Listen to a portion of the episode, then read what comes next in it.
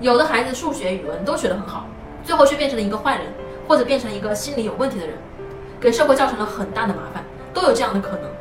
所以我们在思考，怎么才能把一个复杂体系的教学引入到培养到每一个孩子身上呢？后来呢，就发现《复杂》这本书告诉我们，所有复杂的形态都是由最简单的规则在驱动。就像人类进化就是遗传、变异、选择，就是这三个。所以呢，人的三行简单代码是什么呢？我觉得首先是这个孩子心中要有坚定的无条件的爱，其次呢，这个孩子要感觉有价值感，他要知道自己是一个能够给他人和自己创造价值、对这个社会有用的人。第三个就是终身成长，就是他能够知道遇到困难和挫折正是自己成长的机会。那把这三个东西建立起来呢，你就会发现遇到任何的困难、任何的问题，这个孩子啊自己是可以努力去解决的。